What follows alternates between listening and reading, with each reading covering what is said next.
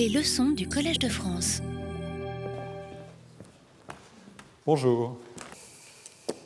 Cette fois-ci, la technique fonctionne.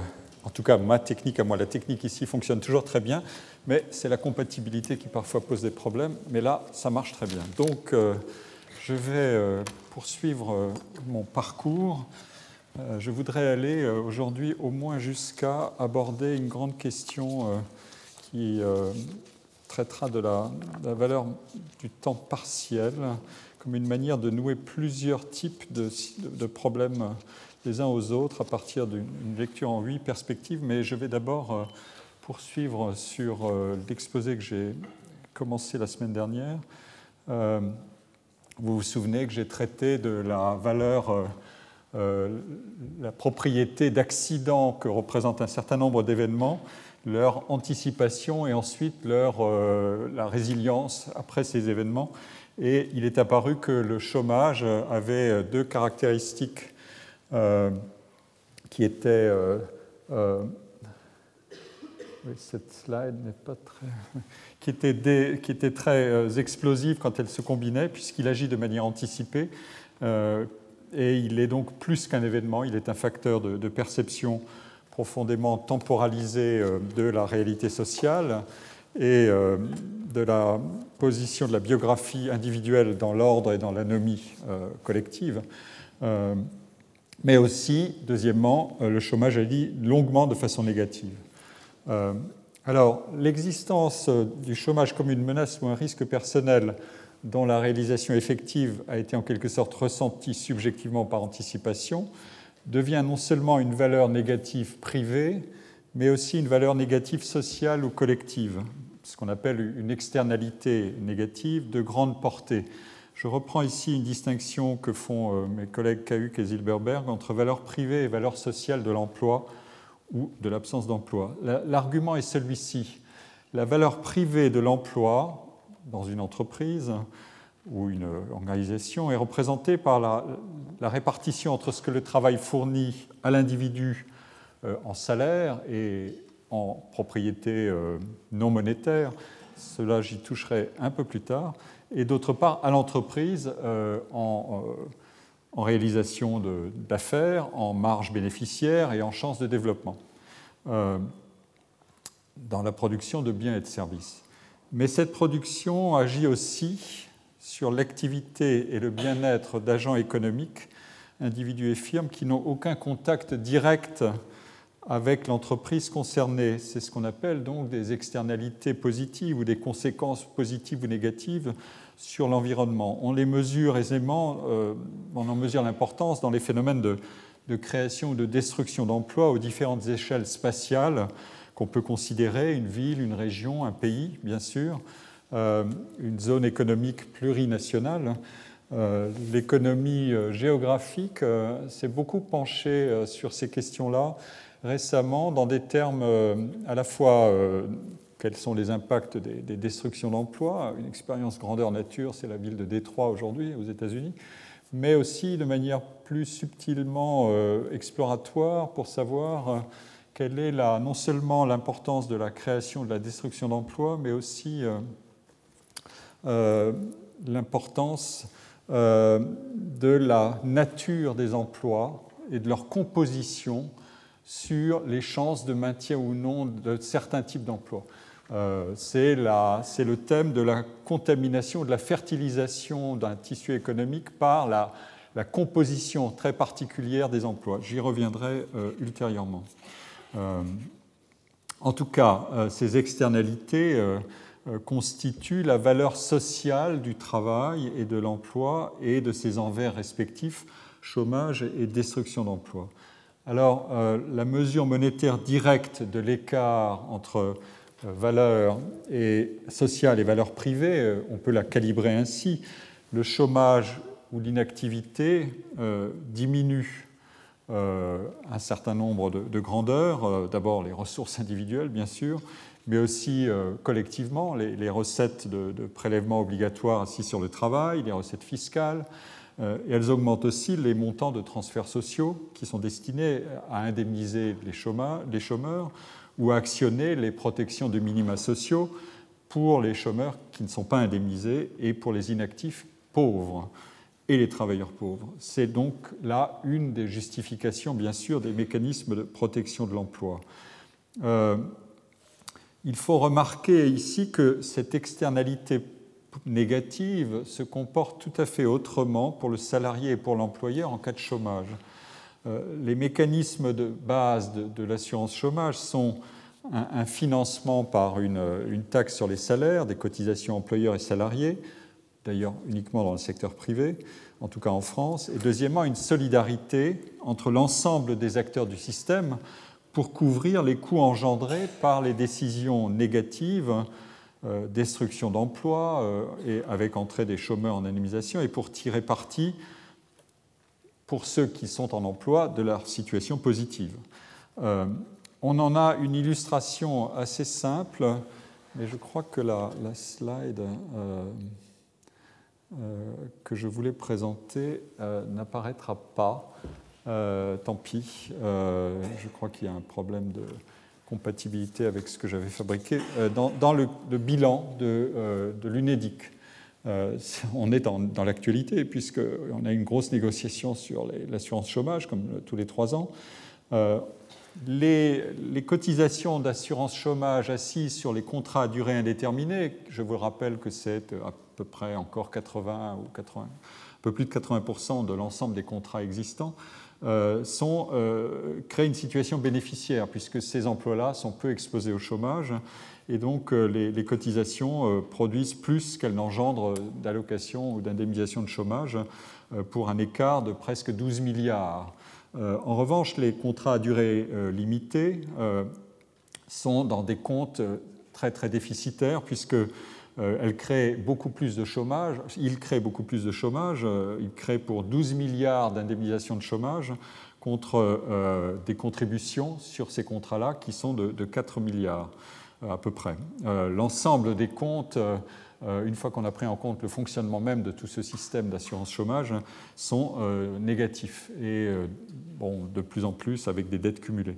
Donc c'est une des mesures possibles de ces mécanismes, de cette valeur sociale de l'emploi ou de la destruction de l'emploi. Ceux qui euh, bénéficient d'emplois, euh, comme on, appelle ça maintenant, d'emplois d'insider, bien protégés, euh, au fond, contribuent à, faire exister un système qui pénalise en même temps, mais qui indemnise aussi l'emploi court et l'emploi fragile. Et c'est cet équilibre-là qui est complexe. Et je vais y revenir euh, dans un instant parce qu'on va voir jouer deux mécanismes très différents qui sont d'un côté la protection de l'emploi et de l'autre la plus ou moins grande générosité de l'assurance chômage. En tout cas, une des mesures euh, de, la, valeur sociale du travail et de sa privation, c'est celle-là, c'est cet écart. Et, euh, c'est donc les paramètres de cet écart et de leur négociation qui, donnent une idée de ce qu'est la prise en compte collective euh, euh, de la valeur sociale de l'emploi. Que, signifie euh, détruire un emploi pour un employeur? Évidemment, il y, a, il y, a, des coûts imputables à ces comptes, des indemnités, des obligations de reclassement, des coûts de procédure en cas de, recours des salariés et aussi, bien sûr, des pertes de, d'expérience et de capital humain spécifiquement incorporé dans l'expérience et, dans, le, dans, le, travail de quelqu'un avec qui on a noué des liens plus ou moins longs, tout cela étant euh, basé sur l'emploi long, l'emploi court euh, réduit toutes ces dimensions euh, dans des proportions rapides. mais il y a évidemment aussi un coût qui est imputé à la collectivité des entreprises et des salariés c'est précisément celui de ce mécanisme d'indemnisation du, chômage des individus euh, euh, qui, sont, au chômage et celui des non-versements de, cotisations à l'assurance chômage sur les postes euh, d'emploi d'un travailleur qui est devenu chômeur. Dans les jeux stratégiques sur la combinaison emploi-chômage, évidemment, il faut toujours garder cet aspect-là en tête. Si je fais alterner mes emplois ou si j'utilise deux types d'emplois, euh, je ne produis pas le même genre de contribution à la valeur sociale collective du, travail, euh, puisque je peux euh, me défausser par mes emplois à temps court et à chômage interstitiel ou récurrent long, je peux me défausser de ma contribution à l'assurance chômage. Donc, bien sûr, il, y a, il y a, comme je l'ai dit, toutes sortes d'externalités négatives associées à la disparition d'un emploi ou au chômage d'un individu. je prends là le point de vue de l'individu et plus de l'employeur, c'est la diffusion dans son entourage de, des problèmes que crée le chômage et, dans l'environnement, bien sûr. Mais au, total, l'appréciation exacte de la valeur sociale d'un emploi ou de, la, destruction de valeur sociale liée à une perte d'emploi, au-delà de la perte privée, c'est un calcul qui est assez complexe et qui peut donner lieu d'ailleurs à, controverse. Mais euh, on peut néanmoins essayer de décomposer l'impact du chômage sur les travailleurs en activité pas simplement sur les chômeurs, mais je, parle là de la valeur sociale et supra-individuelle du travail et de sa perte, en, deux catégories d'effets.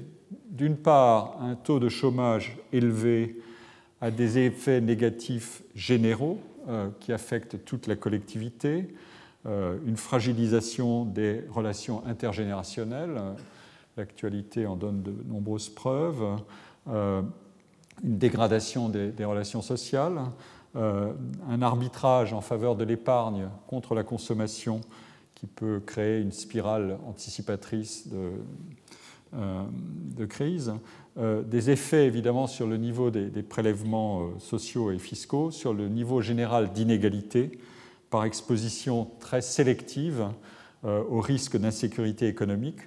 On sait que de nombreux travaux ont montré que la satisfaction ressentie à l'égard de ces conditions d'existence diminue dans un environnement euh, dans lequel les inégalités économiques s'accroissent. Euh, et puis il y a aussi euh, les réactions asymétriques à l'égard des dégâts de l'insécurité économique. D'un côté, on verra monter, notamment par une politisation extrémiste du débat, des critiques contre les faux chômeurs euh, de la part de ceux qui s'estiment sursollicités par les mécanismes euh, de protection et les coûts de financement de la solidarité collective.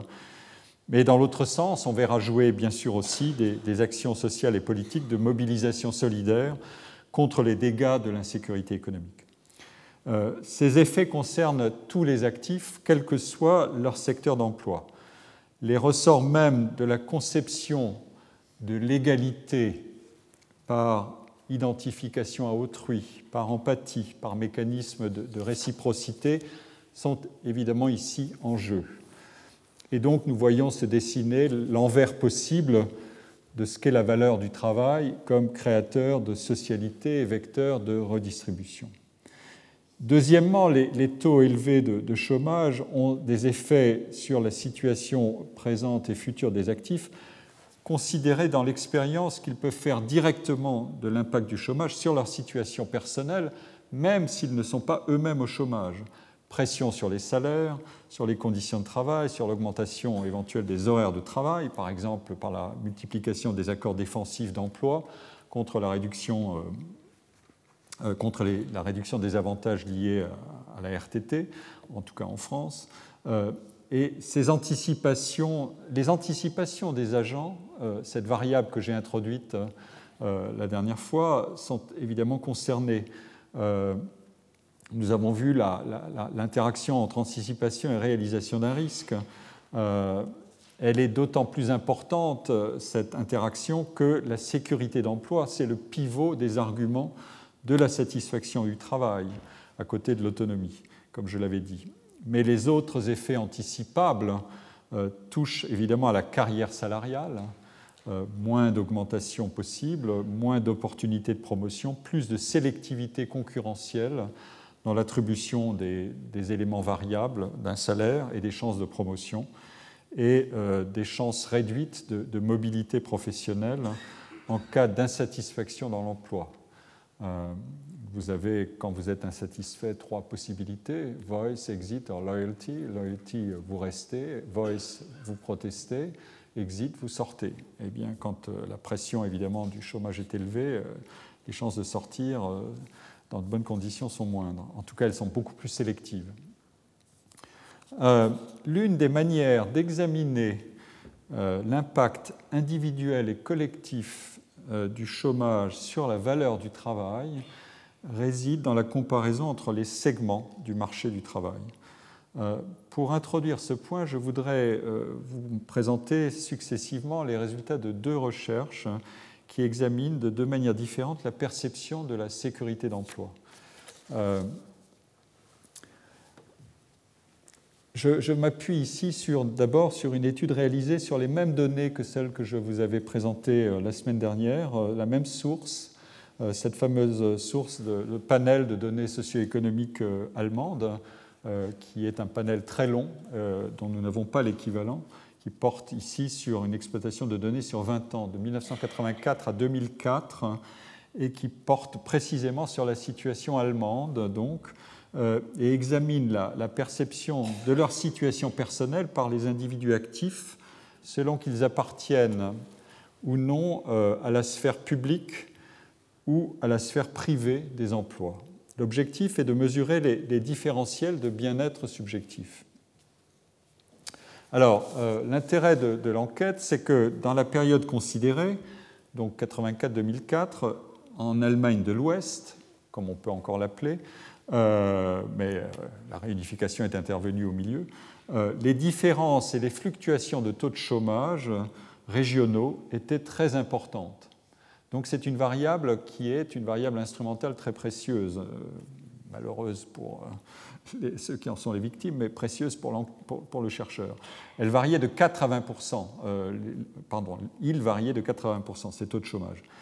Donc ces fluctuations permettent aux chercheurs allemands en question, Luchinger, Meyer et Stutzer, dans un article paru en 2008, de mesurer, d'identifier euh, les différents facteurs de la sensibilité des individus au chômage hein, et euh, les données de panel permettent là aussi, comme je l'avais dit la dernière fois, de contrôler les problèmes d'hétérogénéité individuelle.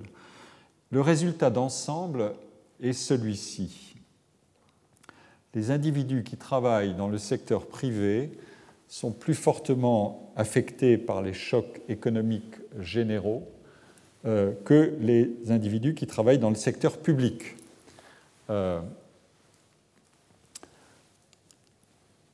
la, diapositive qui est ici vous montre d'abord euh, la relation exacte entre, pardon, entre satisfaction à l'égard de ces conditions d'existence et taux de chômage.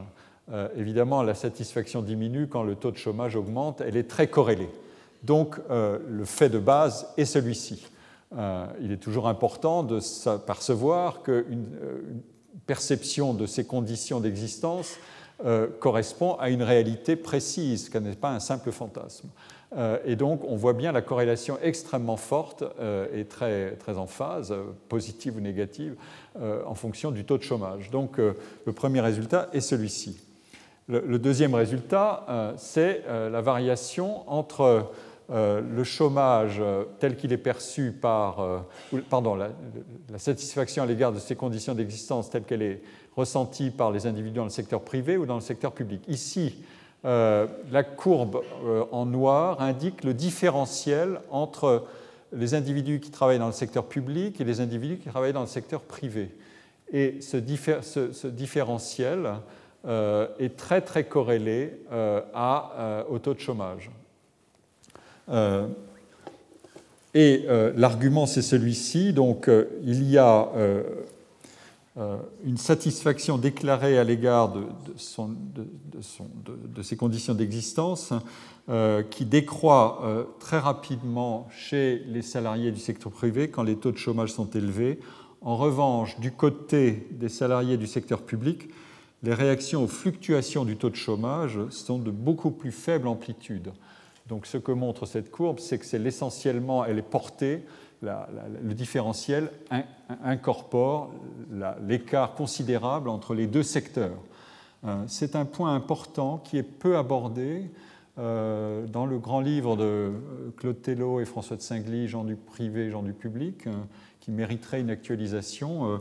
Il y a quelques éléments, mais qu'il faudrait aujourd'hui remettre en, actualisé qui permettrait de, se faire une meilleure idée de la, situation actuelle.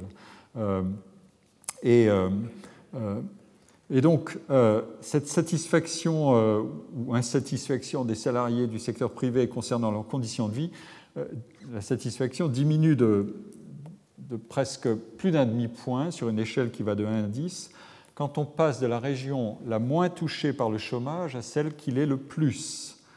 Euh, l'intensité de variation est presque du même ordre que si on était soi-même concerné par le chômage.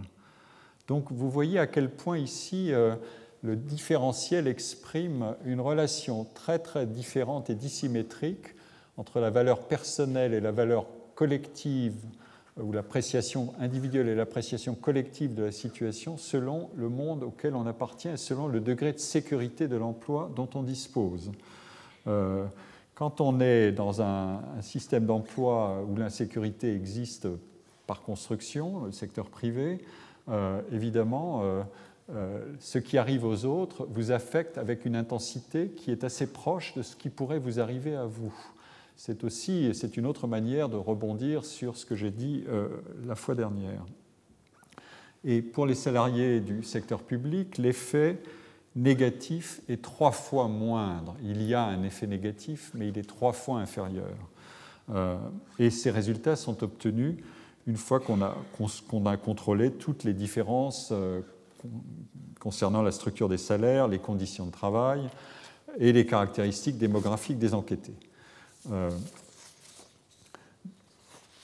ici, je vous montre euh, l'information suivante. C'est donc l'illustration de ce que j'ai dit. se sentent très concernés ou non par la sécurité de l'emploi. Ici figure en bleu la courbe des employés du secteur public et en rouge ceux du secteur privé, et comme toujours ici euh, en pointillé, euh, la courbe du chômage. Donc euh, l'information est très claire, tout ça après contrôle statistique précis. L'information est, extrêmement claire.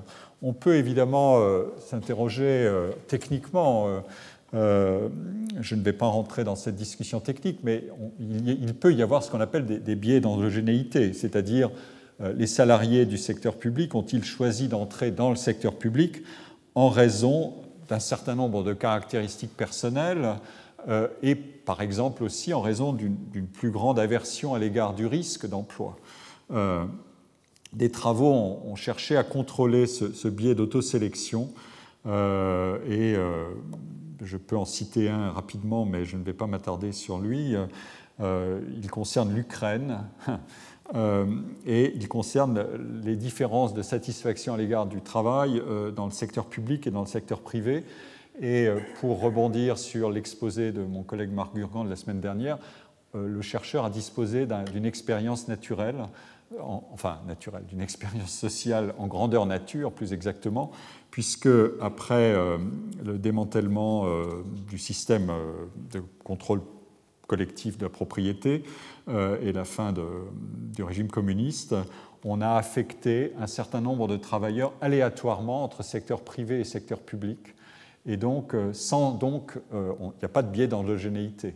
Et euh, cette affectation aléatoire, euh, qui était une manière de résoudre le problème de qui doit aller où, euh, on, voit dans, le travail qu'il a réalisé que, à quel point la satisfaction à l'égard de la sécurité que procure un emploi public est évidemment très supérieure à celle que, que, ressentent les individus dans le secteur privé. Donc, c'est une manière de répondre à l'argument des biais d'endogénéité. La, deuxième recherche sur laquelle je, voudrais m'appuyer euh, euh, est un travail qui a été réalisé euh, par mes collègues Andrew Clark et Fabien Postelvinet en 2007, qui s'appelle Job Security and Job Protection. Et l'étude porte sur la, perception de la sécurité de l'emploi par les individus en Europe, interrogés par le panel européen des ménages.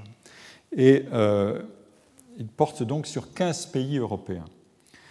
Euh, dans les, questions qui ont été euh, faites, euh, figurent des questions qui concernent les éléments de satisfaction au travail. êtes-vous aujourd'hui satisfait avec votre emploi et avec le, secteur où, il se trouve en termes de sécurité d'emploi? L'analyse, elle, a une perspective différente de celle que j'ai adoptée tout à l'heure parce que elle ne met pas cette satisfaction à l'égard de sa situation de travail en relation avec le taux de chômage, mais avec l'indicateur de sécurité de l'emploi qu'a construit l'OCDE, euh, d'une part, et avec un indicateur de plus ou moins grande générosité de l'assurance chômage, d'autre part. Alors, euh, d'entre vous qui ne connaissent pas ces indicateurs, euh, les indicateurs que l'OCDE a développés, euh, qui sont des constructions, euh, qui résument beaucoup d'informations en un score, sont des indicateurs, il y en a 21, qui quantifient pour les employeurs et en fonction des règles en vigueur chaque année, premièrement les coûts et les procédures liées au licenciement individuel ou collectif, quand il y a des coûts élevés, euh, la protection de l'emploi est élevée. Euh, quand il y a des coûts plus faibles et des procédures moins lourdes, euh, évidemment, la protection de l'emploi est moins grande. Et deuxièmement, les conditions plus ou moins restrictives de recrutement des travailleurs dans le cadre de contrats à durée déterminée ou de contrats d'intérim. Vous avez ici, encore une fois, c'est l'exercice de lecture d'un graphique, mais enfin, en, gris, vous avez euh, ce qui concerne les procédures de licenciement collectif et en bleu, les procédures de licenciement individuel et leur sévérité, enfin, les, contraintes plus ou moins fortes qui sont mises sur elles.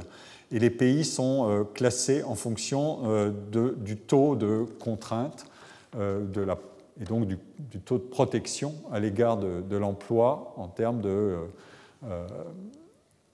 contrôle sur les, procédures. Euh, et vous voyez que euh, les pays comme les États-Unis se situent euh, tout à fait à gauche. plus on va vers la droite, jusqu'ici, ici on a les pays plutôt les pays émergents, plus on va vers la droite dans les pays de l'OCDE, plus on va vers des protections élevées de l'emploi. les pays comme les États-Unis, la Nouvelle-Zélande, le Canada ou l'Angleterre, donc les pays à culture anglo-saxonne, comme on dit, se situent évidemment assez bas dans la, dans la protection de l'emploi. Euh, et euh, les pays européens classiques, euh, l'Allemagne se situe assez, enfin, très haut dans la protection contre les licenciements.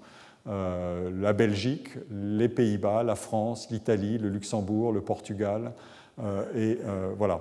Donc on, a là, l'Autriche est là, on, a là une, une, hiérarchie très précise et la composition interne importe aussi, mais c'est évidemment la, distribution qui est très, qui est éloquente. Euh, le, deuxième graphique euh, concerne donc euh, la régulation des contrats. Ce thème qui est lancinant actuellement sur les réformes structurelles et la réforme du marché du travail. Quel est le degré de, de procédure ou de contraintes procédurales sur euh, l'adoption ou non des contrats euh, courts et euh, les fixed term contracts, les contrats à durée limitée? et ici en bleu, et d'autre part les contraintes sur l'emploi temporaire, l'emploi en intérim. et donc, pareil, vous avez de nouveau cette polarisation, mais avec des effets différents. Il y a des variations tout de même. Euh, les pays anglo-américains, euh, anglo-saxons sont toujours à gauche, donc euh, ont les procédures les moins lourdes.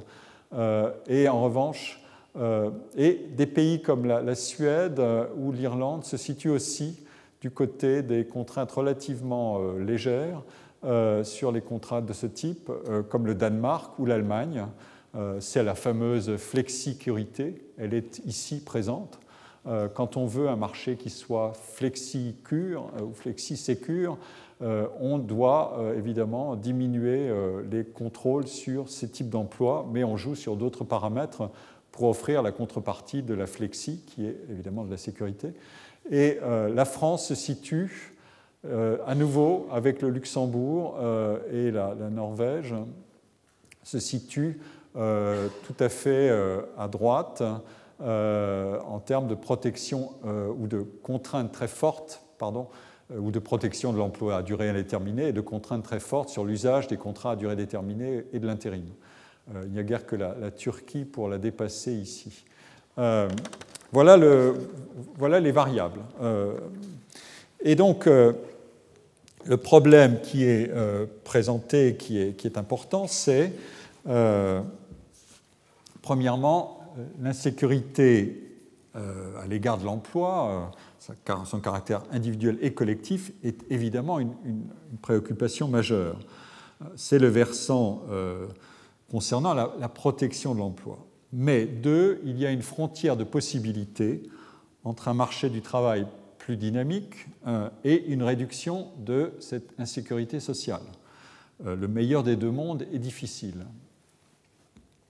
Trois, euh, la doctrine dominante en Europe, en tout cas dans le discours européen euh, supranational, est plutôt moins de législation sur la protection de l'emploi et en revanche des indemnités de chômage suffisamment généreuses. Euh, c'est ce thème de la flexi-sécurité qui a d'abord été adopté en Europe du Nord et ensuite en Allemagne et aujourd'hui qui frappe à la porte de l'Europe du Sud et qui est adopté plus ou moins euh, en Europe du Sud. Donc il y a un, trade-off entre protection à l'égard de, l'emploi et euh, mécanisme assurantiel contre le chômage qui peut être exprimé dans un autre vocabulaire et qui est un vocabulaire essentiel. C'est un conflit de deux positions qui fait écho à ce que j'ai dit euh, précédemment les, insiders du marché du travail, ceux qui ont déjà un emploi et de bonne qualité, et leurs représentants syndicaux, sont essentiellement en faveur d'une protection de l'emploi qui protège les avantages d'insiders, alors qu'une politique agissant davantage sur une indemnisation du chômage favoriserait plus de fluidité du marché du travail et donc favoriserait davantage les outsiders ou diminuerait l'écart entre insiders et outsiders. Quand la jeunesse aujourd'hui euh, proteste contre la trappe à contrat à durée déterminée, euh, alors que le cœur du marché du travail en France, celui des contrats à durée indéterminée, est occupé massivement par les 30-49 ans, on a là une illustration de ce problème et des conflits qu'il crée les marchés du travail sont la, résultante de ces choix en termes de composition entre main-d'œuvre stable du noyau dur des insiders et main-d'œuvre précaire à l'entrée et à la sortie en âge du marché du travail. Alors, l'analyse de, mes collègues consiste à relier les réponses euh, à la question sur euh, la sécurité de l'emploi et le sentiment à l'égard de la sécurité de l'emploi, euh, avec les indicateurs euh, construits par le CDE et les indicateurs de plus ou moins grande générosité de l'assurance chômage.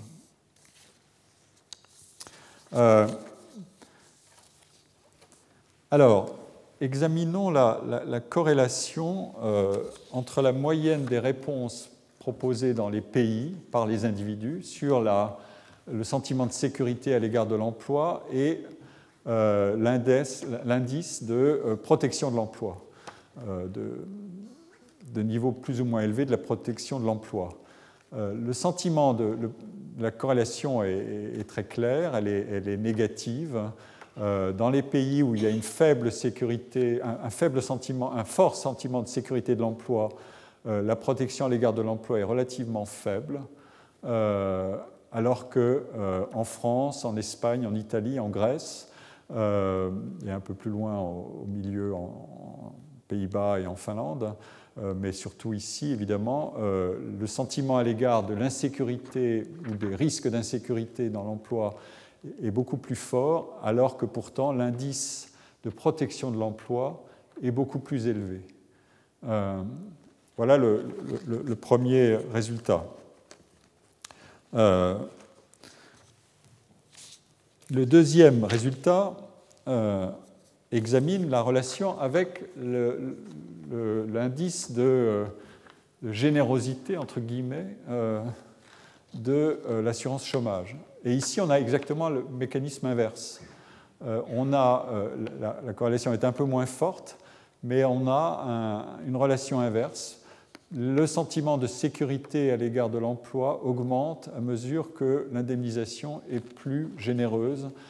Elle est à la fois plus généreuse en, termes financiers, mais aussi en termes de, mécanismes. Et vous voyez ici pourquoi, euh, à travers la position élevée du Danemark et des Pays-Bas, euh, c'est que l'imbrication entre le fait d'avoir un marché du travail plus fluide veut dire que la flexibilité est non seulement du côté du travail, mais aussi du mécanisme assurantiel.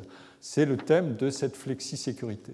Et du coup, le, sentiment de, sécurité augmente parce que le caractère stigmatisant du chômage est bien moindre ici euh, et les capacités de, rebondir, en quelque sorte, euh, sont plus élevées. Euh, et parce qu'aussi le traitement même de la question du chômage à travers toutes sortes de dispositifs, on en avait parlé la semaine dernière, est très différent. Autrement dit, on ne fige pas la situation en 0 ou 1. 0 c'est chômage, 1 c'est emploi, mais on crée des, des, continuums à travers des mécanismes assurantiels qui augmentent évidemment le sentiment qu'on n'anticipe pas euh, le chômage comme un, événement de rupture euh, complet, mais on lui donne évidemment un, halo de signification et de probabilité euh, qui, qui, est en fait une désignation de transition plus aisée entre les deux états. Voilà le, deuxième résultat qui, apparaît. et donc, on peut ensuite examiner les, les variables qui agissent sur ce sentiment de, sécurité. Euh, et euh, je résume ici les, c'est-à-dire les variables individuelles. Euh, l'impact des variables du condition du marché du travail, quel est le taux de chômage local, de type d'emploi, la quantité d'emplois en, CDI, emploi temporaire, emploi permanent dans les différents pays, et puis les variables individuelles classiques, âge, éducation, statut matrimonial, présence d'enfants au foyer, etc. Et euh, voilà les, cinq grands euh, résultats qui, apparaissent. Euh, après un certain nombre de contrôles techniques d'autosélection, les, les, travailleurs, encore une fois, se sentent évidemment beaucoup plus en sécurité dans les emplois publics permanents et le moins en sécurité dans les emplois temporaires. C'est un résultat à nouveau qui paraît banal, mais au moins il a la vertu de renforcer l'argument selon lequel les mesures subjectives euh, de la sécurité en emploi prédisent les éléments objectifs de cette sécurité. Donc je, suis à nouveau sur cette question de la relation entre le subjectif et l'objectif. Il y a un grand débat dans la, dans la littérature en sciences sociales aujourd'hui sur que valent exactement ces mesures de satisfaction à l'égard de ceci ou cela. Est-ce que c'est du pipeau ou est-ce que c'est de la, de la bonne matière? Eh bien, sur un certain nombre de problèmes aussi euh, fondamentaux que cela, on voit bien que c'est de la matière qui a du sens et euh, qui, peut, euh, qui peut être une ressource très intéressante pour la, pour la recherche euh, parce qu'elle elle, permet de faire le lien entre l'objectif et les subjectifs dans des conditions suffisamment bonnes. donc, les évaluations par les travailleurs de leur situation sont correctes. Deuxièmement, le sentiment de sécurité en emploi permanent et temporaire du secteur privé est corrélé positivement avec la générosité de l'assurance chômage dans les différents pays. Et euh, en revanche, il est corrélé négativement avec la protection, comme je l'ai dit.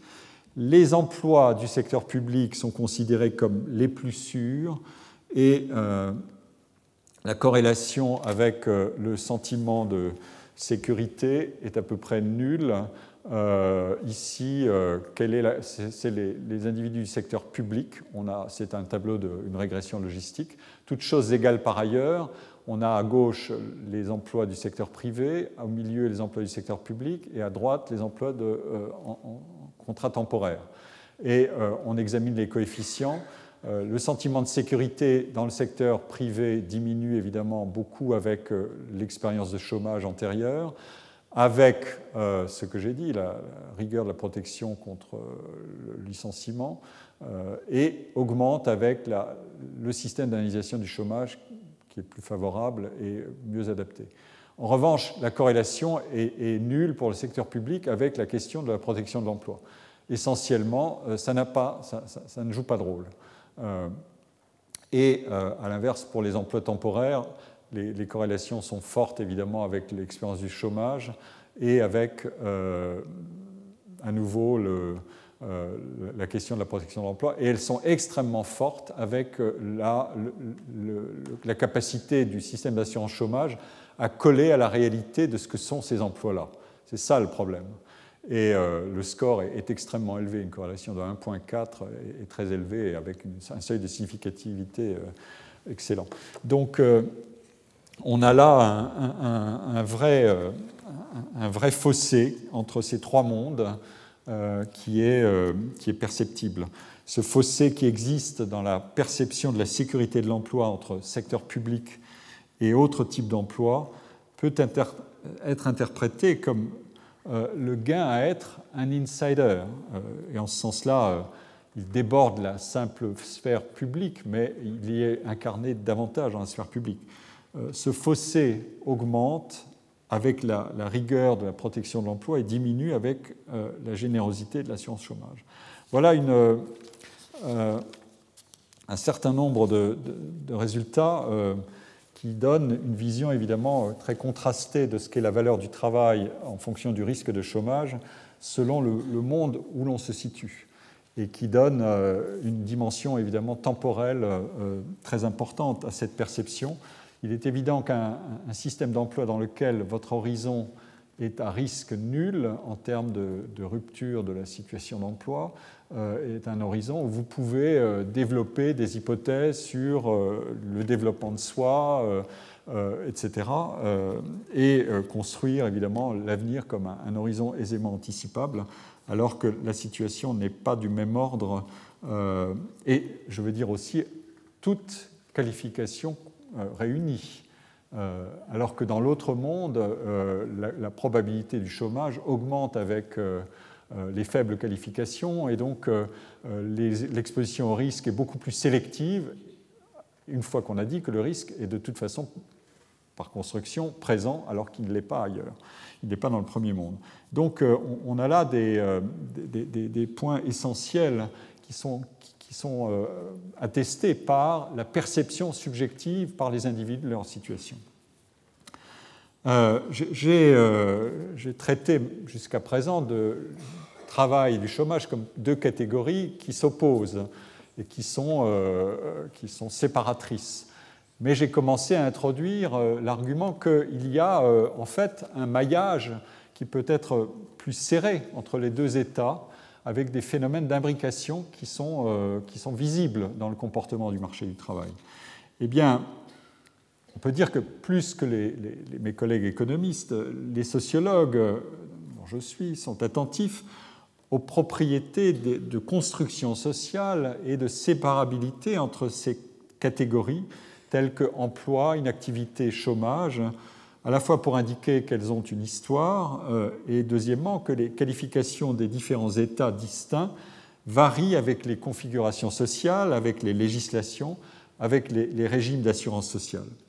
Euh, je, voudrais ici simplement évoquer le, point en euh, revenant sur une statistique qui est importante dans le contexte, en tout cas dans le contexte français, c'est euh, cette fameuse distinction entre les chômeurs de catégorie A et les chômeurs de catégorie B et C.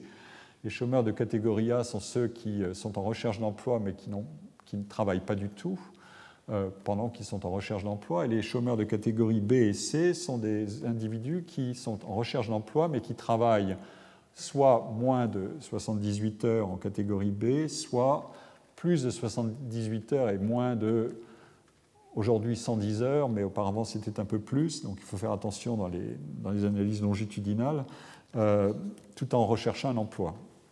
Et ici, euh, je vous présente les, données qui concernent euh, la statistique sur ces différentes catégories et leur évolution dans le temps. On a là une donnée qui, qui, qui part de 1995 et qui va jusqu'en 2011 et vous voyez que euh, la part des, euh, des, individus qui sont euh, en activité réduite, comme on dit, c'est-à-dire les catégories B et C, a augmenté de manière considérable. alors qu'on a au-dessus les allocataires qui ne sont pas indemnisés et qui sont en activité réduite, donc en bas, ils sont indemnisés et en activité réduite. Au-dessus, ils ne sont pas indemnisés mais en activité réduite, donc ils travaillent, mais ils recherchent un emploi. Et la, la, ligne verte, c'est celle des allocataires indemnisés sans activité.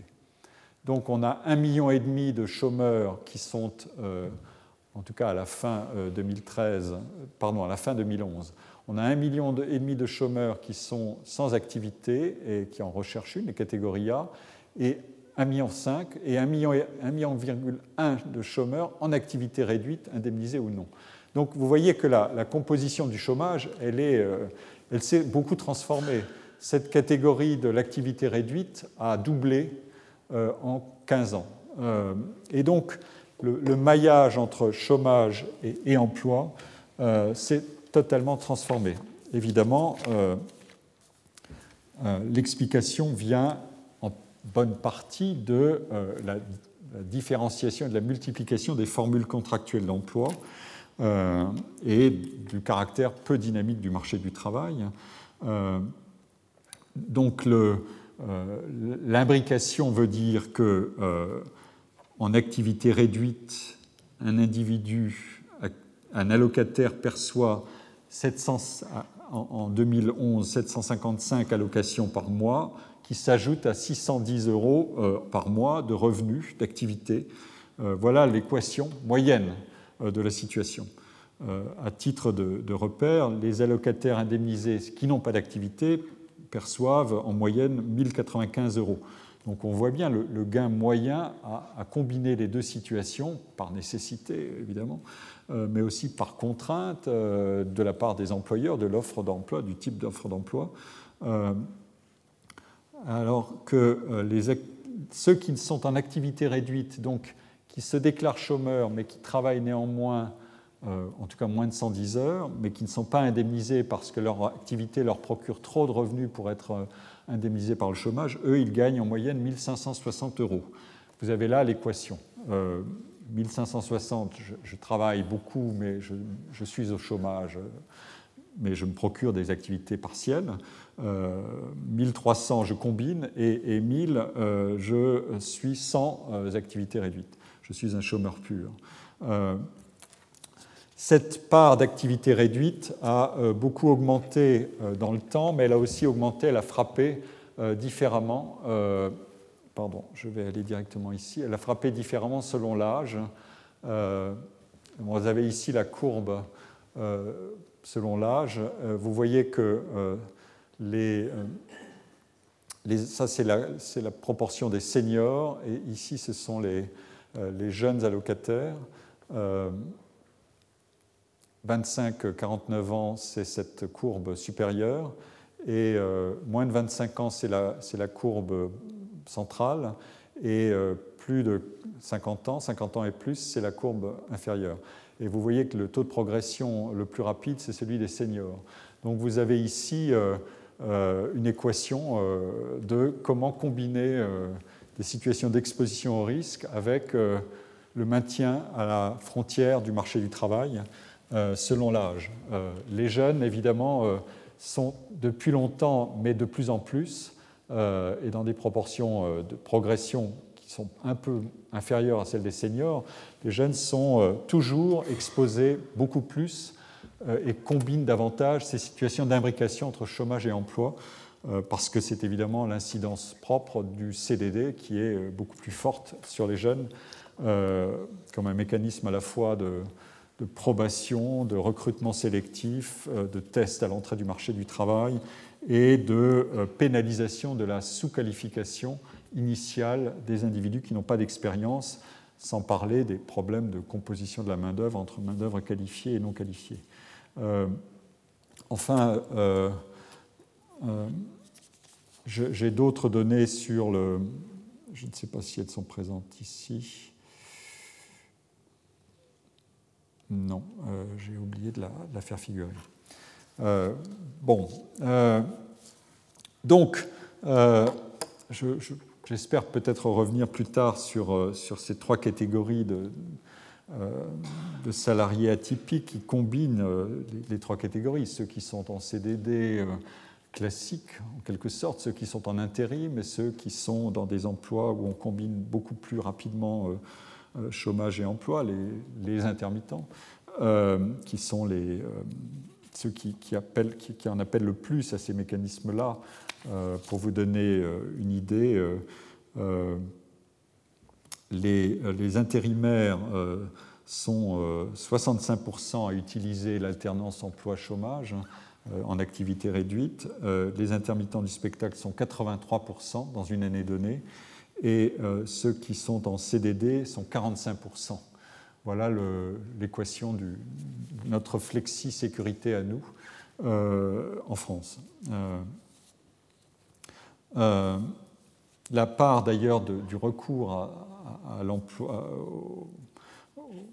au chômage indemnisable dans l'activité réduite, elle est très fortement concentrée aussi, c'est-à-dire qu'il y a une minorité d'individus qui ont beaucoup plus d'intensité d'aller-retour entre les, euh, les, deux États. 10% euh, des, allocataires de l'assurance chômage euh, sont à l'origine de 53% du total des mois d'activité réduite. Donc vous voyez qu'à l'intérieur de ces situations, il y a encore, il faut décomposer, comme toujours, il faut beaucoup décomposer. J'en viens maintenant à, la question de, la question qui est qu'est-ce qui détermine l'individu à travailler plutôt qu'à ne pas travailler euh, Et il y a là six classes de problèmes que je vais énumérer rapidement. Euh, je vais m'attarder principalement sur le dernier d'abord, mais je vais vous les citer successivement. Il y a premièrement l'étude du rendement l'analyse du rendement des études, qui constitue, les études constituent une forme de sacrifice du loisir et, donc une forme de travail en vue d'un gain ultérieur. C'est un point très important euh, qui peut faire l'objet de nombreuses analyses, notamment si euh, allonger ces études euh, devient à un moment donné un rendement qui décroît au-delà d'un certain seuil ou aussi selon le type d'études qu'on pratique on sacrifie évidemment de plus en plus de revenus potentiels euh, dans des cas d'études trop longues ou dans des cas d'études qui sont mal appariées avec le marché du travail. Donc c'est une question extrêmement sérieuse euh, qui pèse beaucoup sur la perception aussi qu'on peut avoir les, générations, euh, jeunes générations, à l'égard de les, études sont toujours protectrices sur un marché du travail tendu. cette affaire-là est beaucoup plus complexe évidemment, mais je ne vais pas y venir tout de suite. Il y a donc, deuxièmement, euh, sur cette question du travailler ou ne pas travailler, la question de l'étude des relations et des transitions entre chômage et emploi, euh, basculement involontaire vers le chômage, démission et rupture conventionnelle pour changer volontairement d'emploi, délai de retour à l'emploi en fonction évidemment des capacités de prospection du marché du travail et en fonction des flux d'offres d'emploi situés dans l'enveloppe des choix acceptables ou raisonnable, comme le disent les, textes, euh, ou désirable par l'individu, et en fonction des durées d'indemnisation et des délais d'épuisement des droits. Il y a troisièmement euh, le grand problème de l'étude des trappes à inactivité ou à travail pauvre. J'y reviendrai un tout petit peu plus tard euh, dans l'exposé, mais ça sera la fois prochaine. Euh, et euh, l'analyse des frontières entre le maintien dans les dispositifs protecteurs d'aide et de solidarité et la valeur incitative des mécanismes de soutien au retour à l'emploi. Euh, alors, ici, pour m'attarder un instant sur ce plan, sur ce point, plus nous, nous nous déplaçons dans la hiérarchie des niveaux de vie, plus évidemment la question de la désutilité du travail est triplement déterminée.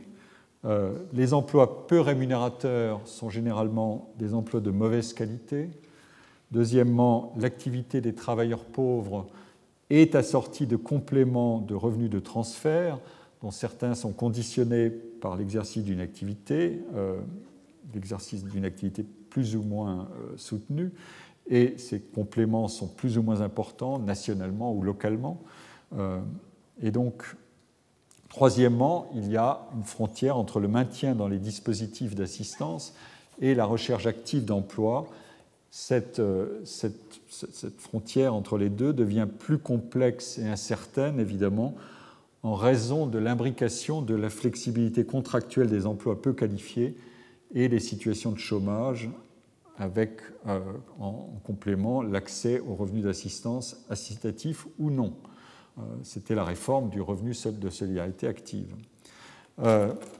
Pour simplement illustrer, non pas expliquer le problème, parce qu'il demanderait un, long, une longue série de, développements, je vous ai fait figurer ici euh, la décomposition du revenu disponible des individus par niveau de vie. On va de gauche à droite entre le premier décile, les 10% des individus qui ont le niveau de vie le plus faible, et à droite les 10% qui ont le niveau le plus élevé, et on regarde comment est composé leur revenu. Et euh, euh, on prend en compte les revenus d'activité. Vous voyez qu'il compose simplement 30% de ce que sont les revenus dans le décile le plus faible, le, premier décile, alors qu'il compose 76% des, revenus euh, dans le décile le plus élevé. Et euh, le, décrochage intervient à peu près au centre de la distribution. On est déjà près de 70% dans les 40% des, pour 60% de la population active euh, les revenus composent plus de 70, près de 70% des revenus et davantage. Donc on a là, euh, on a là ici euh, une population qui est effectivement beaucoup plus éloignée, non pas du travail, mais de la valeur, de la valeur rémunératrice du travail. Et de quoi sont faits les, revenus dans cette catégorie-là? Euh, ils sont faits beaucoup d'allocations, de prestations, de minima sociaux. Allocations logement et minima sociaux représentent presque 30% des revenus, euh, les prestations familiales 12%. Et euh, ici, on a des, indications sur les retraites, puisqu'on considère l'ensemble des ménages. Et représente cette, cette proportion-là concernant les pensions et retraites, c'est-à-dire les revenus de remplacement, elle, est assez constante, elle varie assez peu, enfin elle fluctue un petit peu, notamment vers la classe moyenne, mais euh, elle représente un cinquième des revenus. Euh, en revanche, évidemment, les indemnités de chômage euh, sont présentes et représentent 7% des, ressources. voilà le, tableau, en quelque sorte, je ne peux pas le détailler beaucoup, mais vous voyez à quel point ces mondes-là combinent différemment les revenus et les ressources. Et la valeur du travail, évidemment, doit être située relativement à ce que sont les autres possibilités et l'intensité euh, de la redistribution et de l'allocation de revenus de transfert. Euh, ces revenus de transfert sont très faibles euh, très vite à partir du, du troisième et du quatrième décile, mais sont très élevés évidemment dans la population qui est pauvre ou qui est dans le revenu dans le décile le plus bas. Ce point-là est, important parce qu'il il conditionne évidemment toute la discussion sur euh, ce que veut dire le travail euh, et euh, sa valeur quand on a accès ou non, et conditionnellement ou non, à des sources de revenus et qu'on ne peut pas faire valoir sa qualité individuelle sur le marché du travail. Le quatrième plan d'analyse, c'est celui de l'asymétrie entre le chômage d'insertion des jeunes et le chômage d'exclusion des seniors. Euh, ce dernier, euh, celui des seniors, étant couplé euh, ou non à des dispositifs de, retraite anticipée ou de dispense de recherche d'emploi. vous avez noté que l'une des explications de la progression importante du nombre de chômeurs de longue durée, c'est la proportion de ceux qui sont de plus de 50 ans, qui sont très fortement représentés parmi les chômeurs de longue durée cette surreprésentation des seniors dans le chômage de longue durée tient tout simplement aujourd'hui, euh, c'est un effet assez massif, euh, enfin tout simplement non, mais tient beaucoup à la diminution ou à la suppression des aides publiques au plan de pré-retraite.